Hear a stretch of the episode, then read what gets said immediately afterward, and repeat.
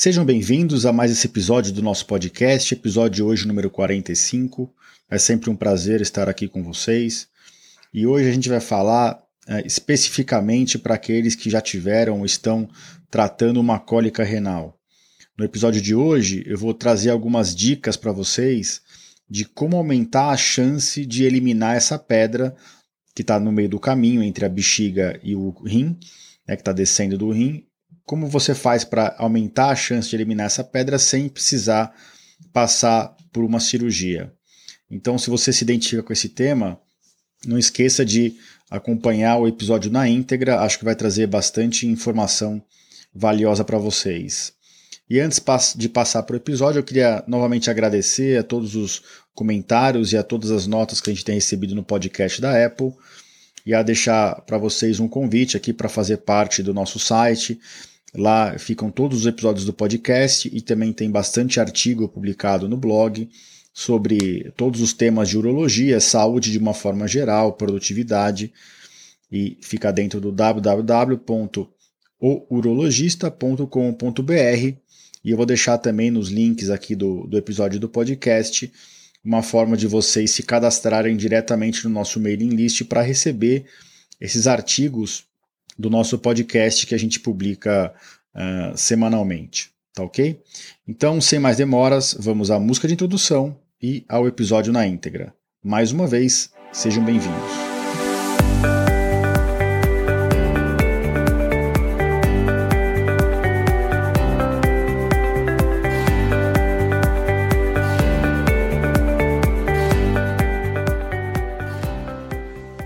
Bem-vindos ao podcast Conversa Aberta com o Urologista.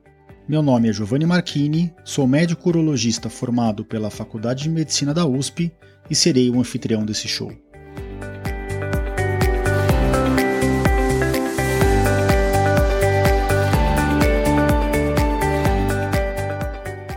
Nesse podcast, queremos compartilhar conhecimento confiável e de qualidade sobre saúde com um formato único e inovador e sempre com o foco no paciente, nós vamos esclarecer as suas dúvidas, trazendo todos os ângulos das situações vivenciadas no dia a dia da urologia.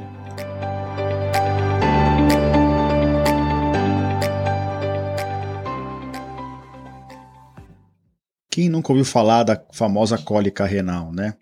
A cólica renal é um sintoma bem típico de afecção do rim, pode significar, pode acontecer quando o, existe um cálculo descendo no canal, mas também acontece em outras situações, seja por qualquer tipo de obstrução ou de dificuldade de descida da urina do rim.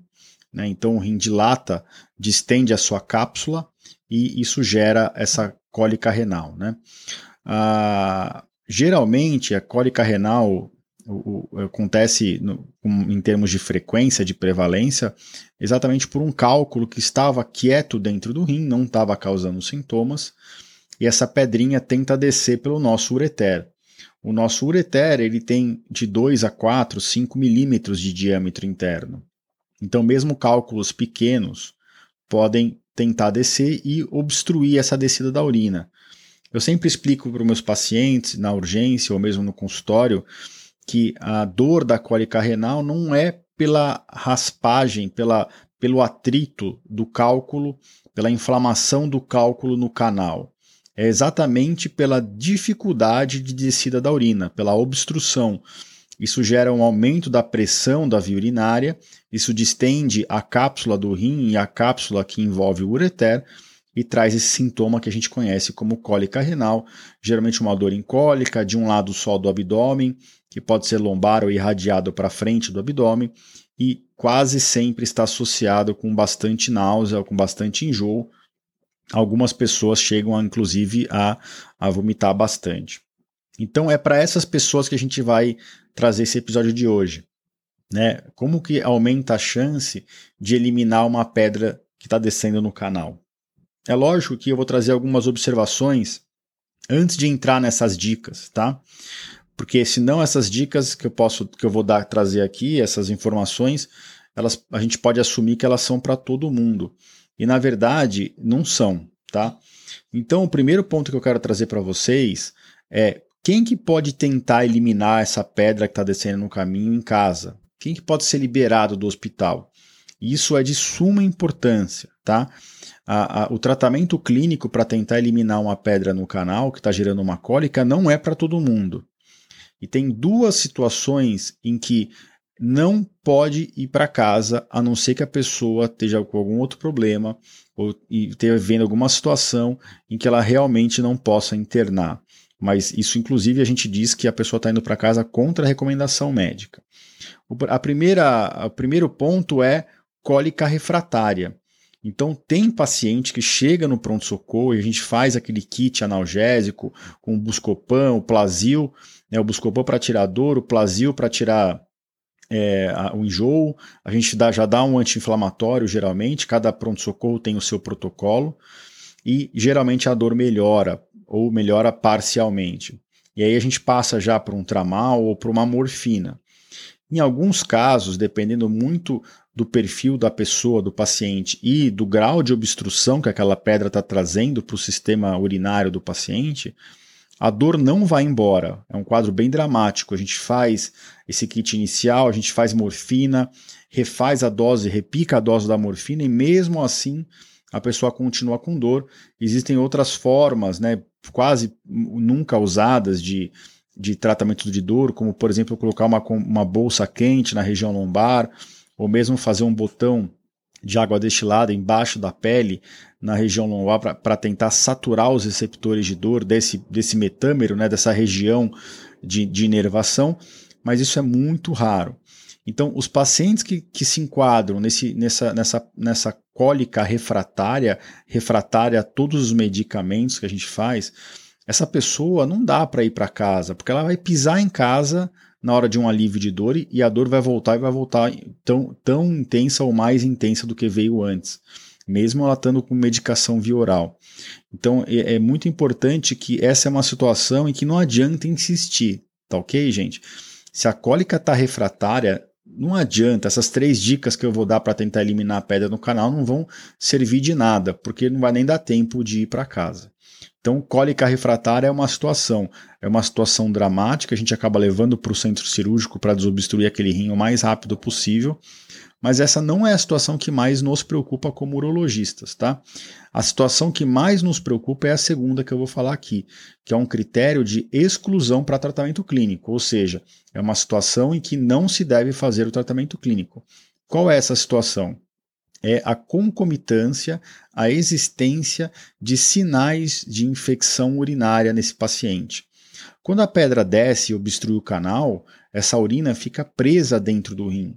E mais comumente em mulheres, né, porque a, a, nas mulheres existe uma maior prevalência de entrada de bactérias na bexiga, se as bactérias conseguirem ascender para essa urina que está presa dentro do rim, conseguirem tomar essa urina, essa urina que não está sendo drenada para fora, né, pela, pela bexiga, porque a pedra não está deixando a urina descer, essa infecção urinária pode ficar muito grave e muito rápido. A gente viu isso muito na pandemia. Muitos, a semana passada, inclusive, eu operei um paciente que foi para casa com sinais de infecção e um cálculo ureteral, um cálculo no meio do caminho. Ele foi para casa contra a recomendação da médica do pronto-socorro. A gente acabou monitorando esse paciente à distância e, numa piora do quadro, eu consegui conscientizar ele que ele não deveria ficar esperando em casa. Ele tinha muito medo de cirurgia e muito medo da pandemia. A gente viu muito isso no ano passado, né? Então, quando tem infecção urinária concomitante ao cálculo do, do ureter, a gente não pode fazer tratamento clínico, a gente não pode ficar esperando, porque é uma das poucas situações em que o cálculo pode colocar a vida do paciente em risco. Às vezes a gente trata um paciente que ficou 10, 15 dias em casa é, é, mesmo com alguns sintomas de infecção urinária, não quis ir para o hospital, e quando a gente vai desobstruir, o paciente tá, já está chocado, já está com a pressão baixa, a, a infecção urinária já está espalhada pelo corpo, né? E, e às vezes precisa até de ir para UTI, e muito raramente, graças a Deus, acontece um óbito, mas quando acontece um óbito, uma morte por cálculo ureteral, é porque tinha infecção junto. É, é muito raro um cálculo no canal levar a pessoa à morte por outro motivo, né? Então, isso é um evento raríssimo, tá? Mas é importante conscientizar vocês. Então, quando o paciente tem cólica refratária, a gente não está conseguindo controlar a dor, ou quando o paciente tem sinais diretos ou indiretos de infecção urinária, a gente não pode fazer tratamento clínico. A gente tem que levar para o centro cirúrgico para desobstruir esse canal, esse rim. Lembrando que hoje o tratamento cirúrgico é muito avançado, então a gente não tem incisão, não tem corte, é tudo feito por dentro da bexiga e do ureter. E a gente consegue tratar a pedra quando a cólica é refratária. Quando o caso é de infecção urinária junto, a gente nem trata a pedra, a gente só drena o rim internamente por um duplo J e depois essa pedra acaba saindo sozinha. Se ela não sair, em um momento de menor gravidade, a gente vai lá e tira a pedra também por dentro do canal, quando já não tem mais infecção urinária naquela pessoa, que ela já está fora de risco. Só uh, fazendo um adendo, quais são os sinais né, que a pessoa, além da pedra de rim, tem infecção urinária? Então, além daqueles sintomas da cólica renal, a pessoa pode ter calafrios, a pessoa pode ter febre. Nos exames de entrada, ela pode ter muito leucócito na urina, mais eh, célula de defesa, que é o leucócito na urina, do que célula de sangue.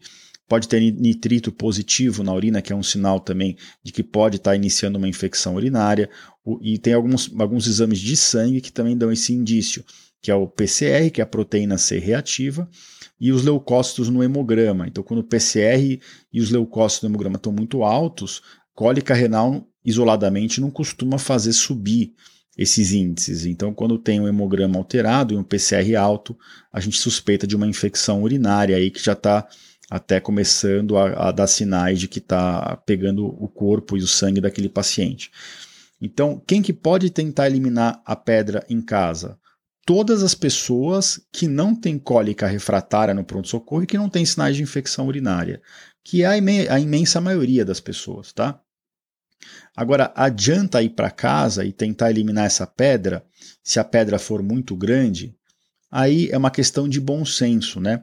Então, cabe a nós, urologistas e ao médico do pronto-socorro, esclarecer aos pacientes as chances de eliminar. Tá ok, eu me enquadro naqueles pacientes que pode tentar eliminar em casa. Eu não estou com cólica refratária, eu consigo controlar bem a minha dor, e eu não estou com infecção urinária, nenhum sinal de infecção urinária. Vale a pena eu tentar eliminar em casa? Olha, a decisão final é compartilhada, é sempre do paciente, mas cabe ao médico orientar bem em relação às chances, né? E tem uma regrinha básica que a gente usa que é a chance de eliminar a pedra é 100% menos o tamanho da pedra. Então, Basicamente é o seguinte: para uma pedra de 1 milímetro, a chance de eliminar essa pedra nos próximos 30 dias é mais de 90%. Vale a pena tentar? Poxa, lógico que vale.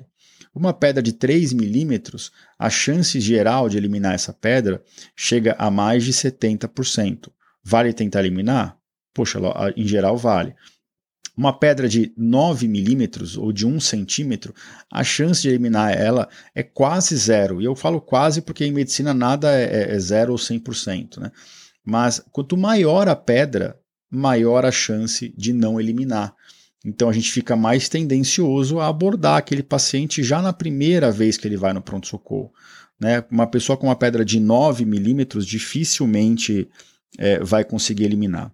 Mas o que eu sempre digo para os plantonistas dos hospitais e para os próprios pacientes que eu atendo é que não dá para a gente olhar só o tamanho da pedra.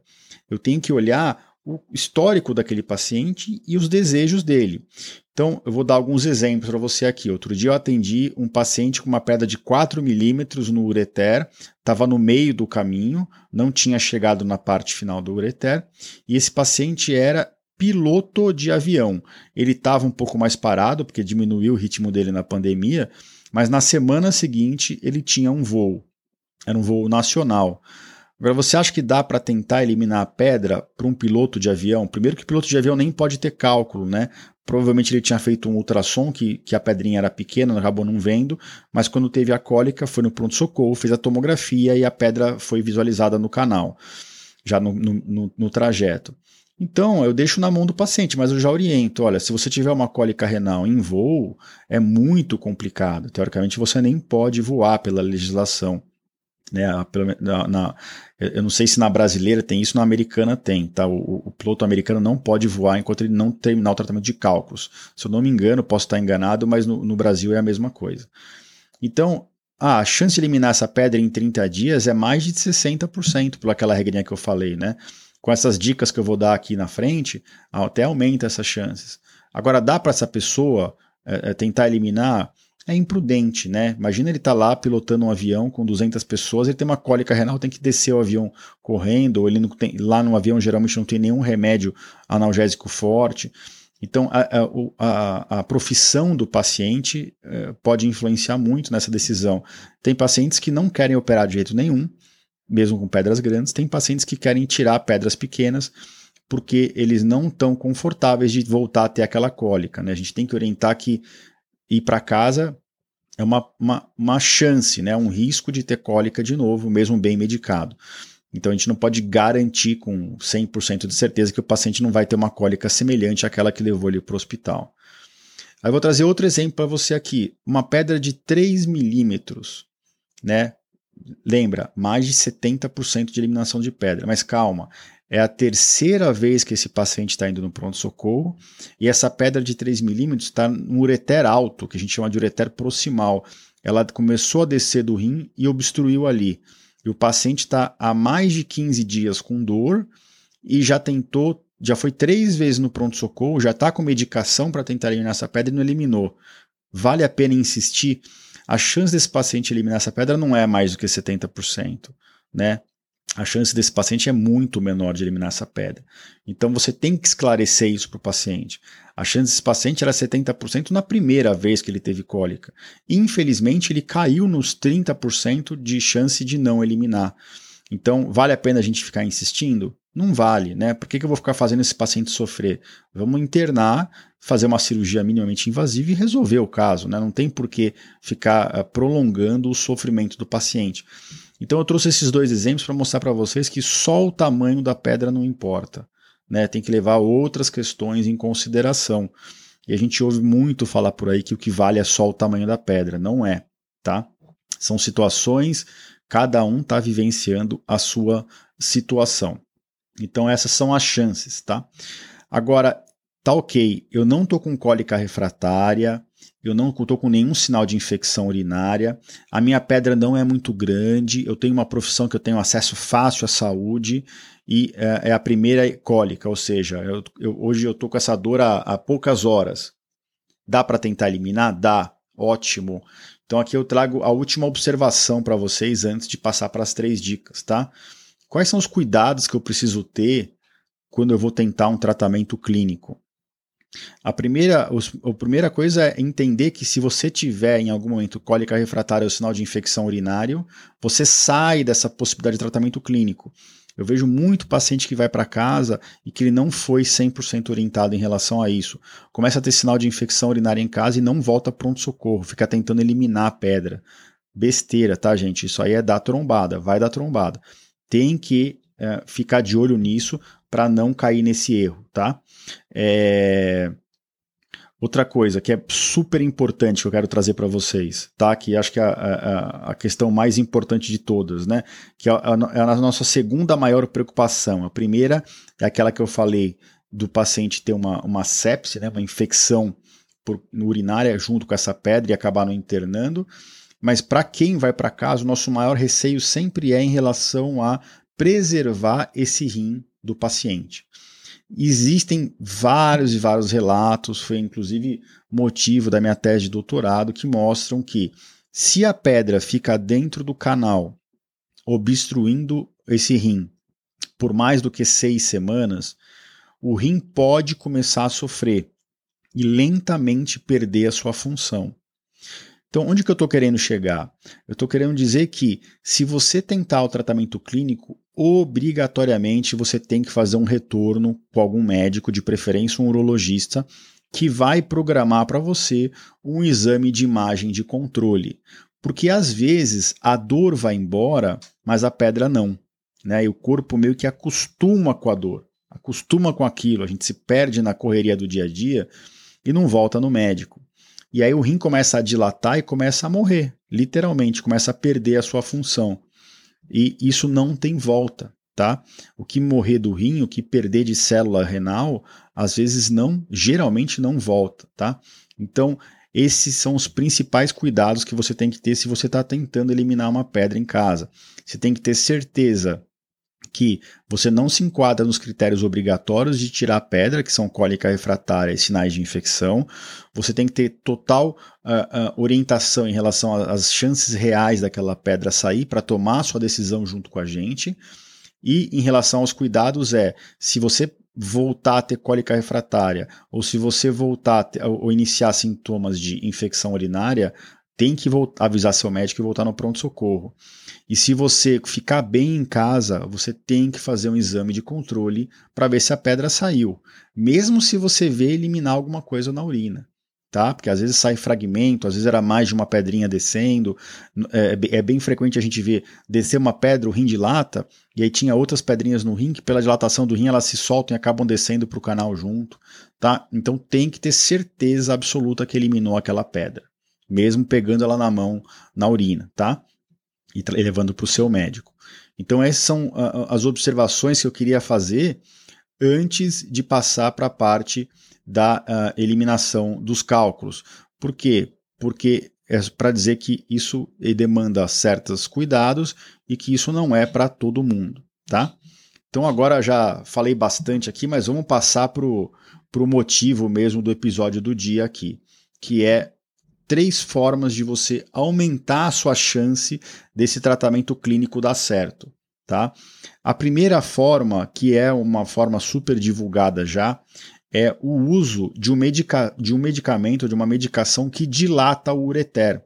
Qual que é essa medicação? Em geral, a gente usa os alfa-bloqueadores, que são a tansulosina ou a doxazosina. Tá? O que, que os estudos científicos falam sobre essa medicação? Né, a gente tem diversos estudos é, avaliando o uso dessa medicação. Lembrar que uso é um uso off-label, ou seja, esses medicamentos alfa-bloqueadores não foram feitos para isso. Eles foram criados para quem tem obstrução prostática, para relaxar a próstata, mas eles dilatam também toda a via urinária por esse efeito alfa-bloqueador. Então a gente usa hoje tanto em mulher quanto em homem. Mas se você for para casa usando isso, você tem que saber que isso é um uso off-label, ou seja, que o remédio não foi feito para isso. Ele funciona para isso, ajuda nisso, mas ele não foi desenvolvido para isso, tá? E a gente tem trocentos estudos, várias, inclusive meta-análises é, é, é, juntando esses estudos. E o que, que as últimas duas, três meta-análises com mais de 67 estudos uh, uh, nos dizem? Primeiro, que o uso dessa medicação pode aumentar em até 45% a sua chance de eliminar as pedras. Tá? Além de aumentar a chance de eliminar as pedras, ela pode diminuir o tempo para que isso ocorra, em até dois, três dias. Tá? Consequentemente, é, outros benefícios são menor uso de analgésicos, quando você está usando a tansulosina, por exemplo, e até 49% menor chance de hospitalização. Em outra meta-análise, a chance de hospitalização foi 65% menor no grupo que usou a tansulosina. Uh, a, a, grande polêmica do uso da tansulosina é que quando esses estudos separam as pedras em pedras de até 5 milímetros para pedras acima de 5 milímetros, de 5 a 10 milímetros, que é o que a maior parte dos estudos incluiu, a gente vê que o, o, o benefício para pedras de até 5 milímetros ele é muito pequeno.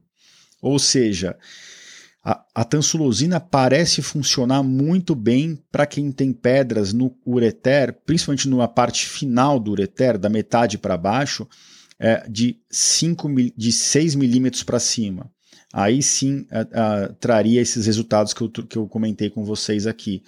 Para pedras de 1 a 5 milímetros, o benefício do uso da tansulosina já é mais controverso.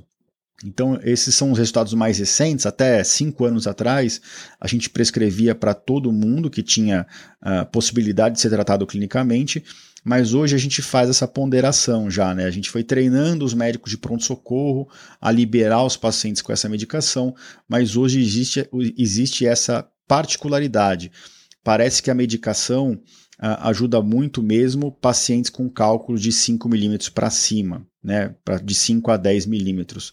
Abaixo disso, você pode até dar, mas você tem que falar que o efeito é, é, não é tão comprovado.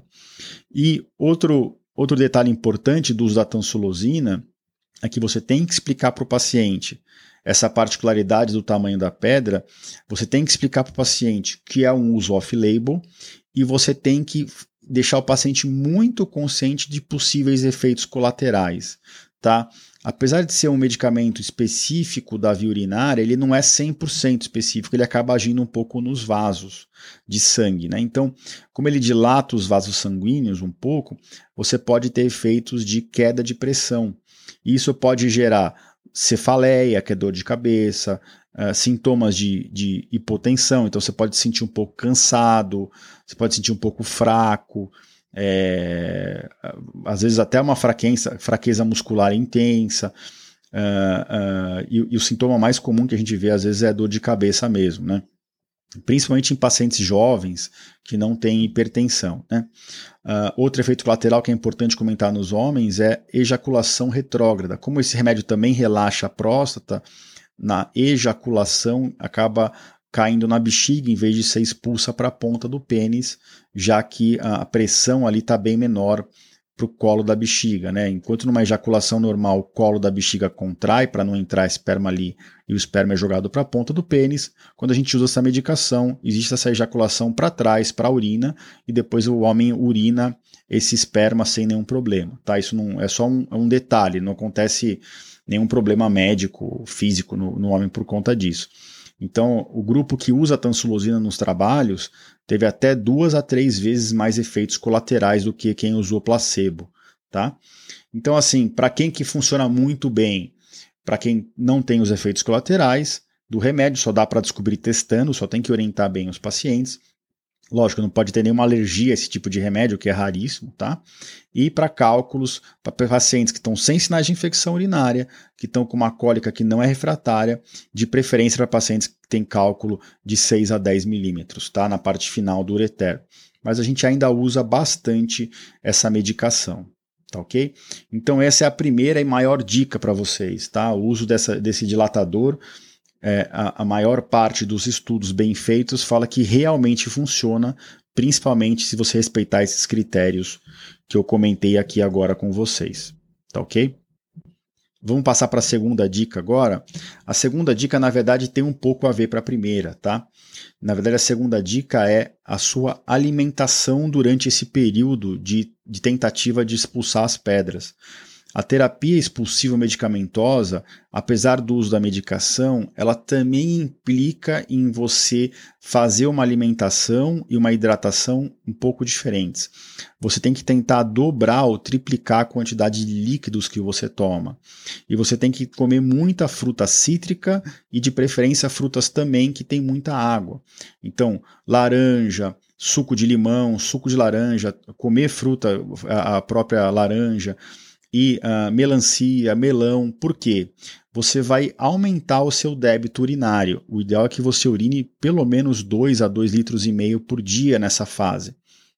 Isso tem um porém, a gente tem que avisar o paciente que se a pedra de repente descer e impactar de vez, essa, essa eh, alimentação com hidratação intensa pode até agravar a intensidade da dor, tá?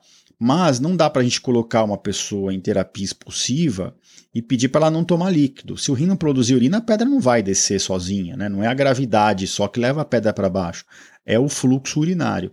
Então a segunda dica que eu trago para vocês é exatamente essa. Além da medicação, você tem que se esforçar para fazer uma alimentação regradinha, hidratação intensa, com muita água, chá, muito suco. Ah, eu quero tomar chá de quebra-pedra. Pode, pode tomar.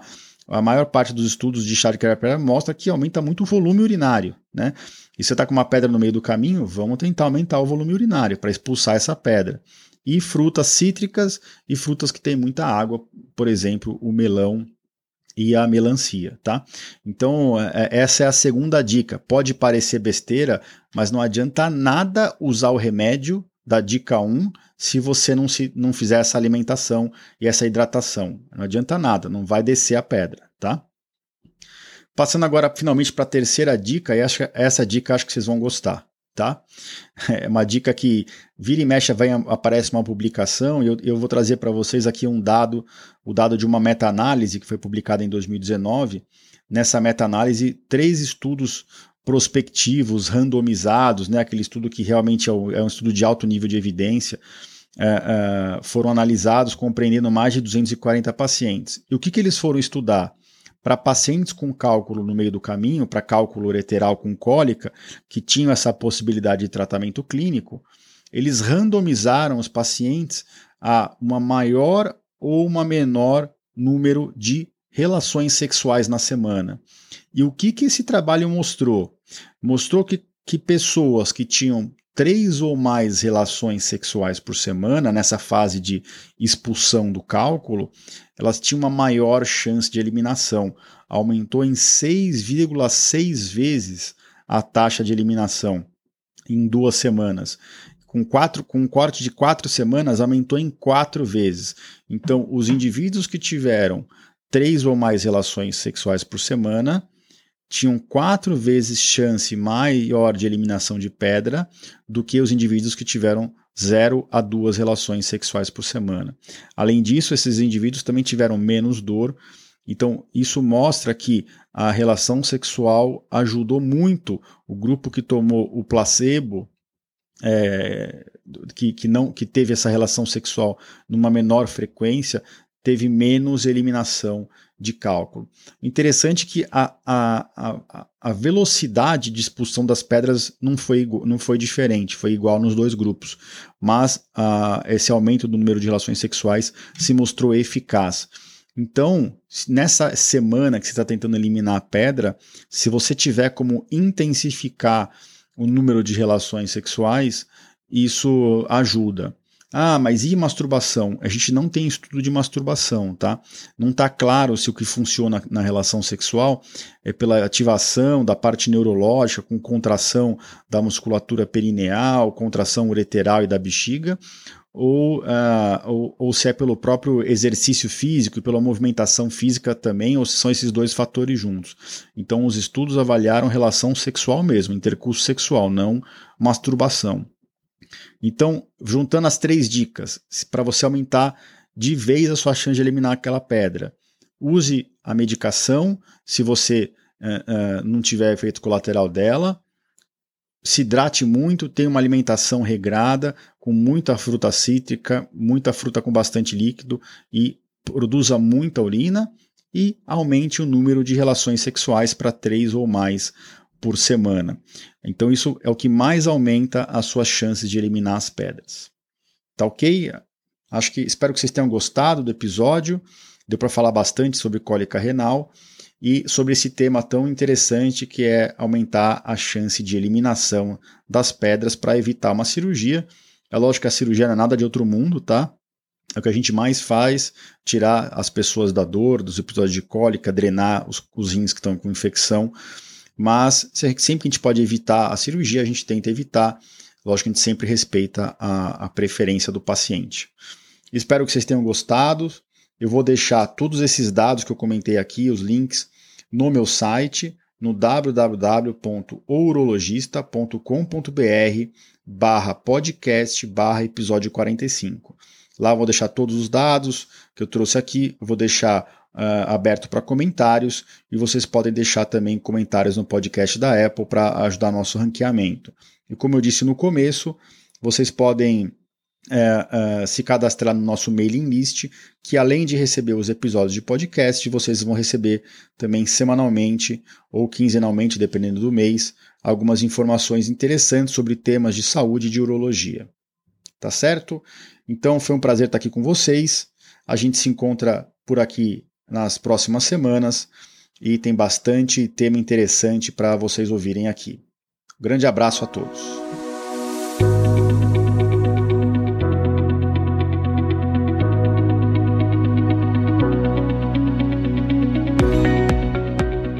Você ouviu a mais um episódio do podcast Conversa Aberta com o Urologista. Mais uma vez, obrigado e até o próximo.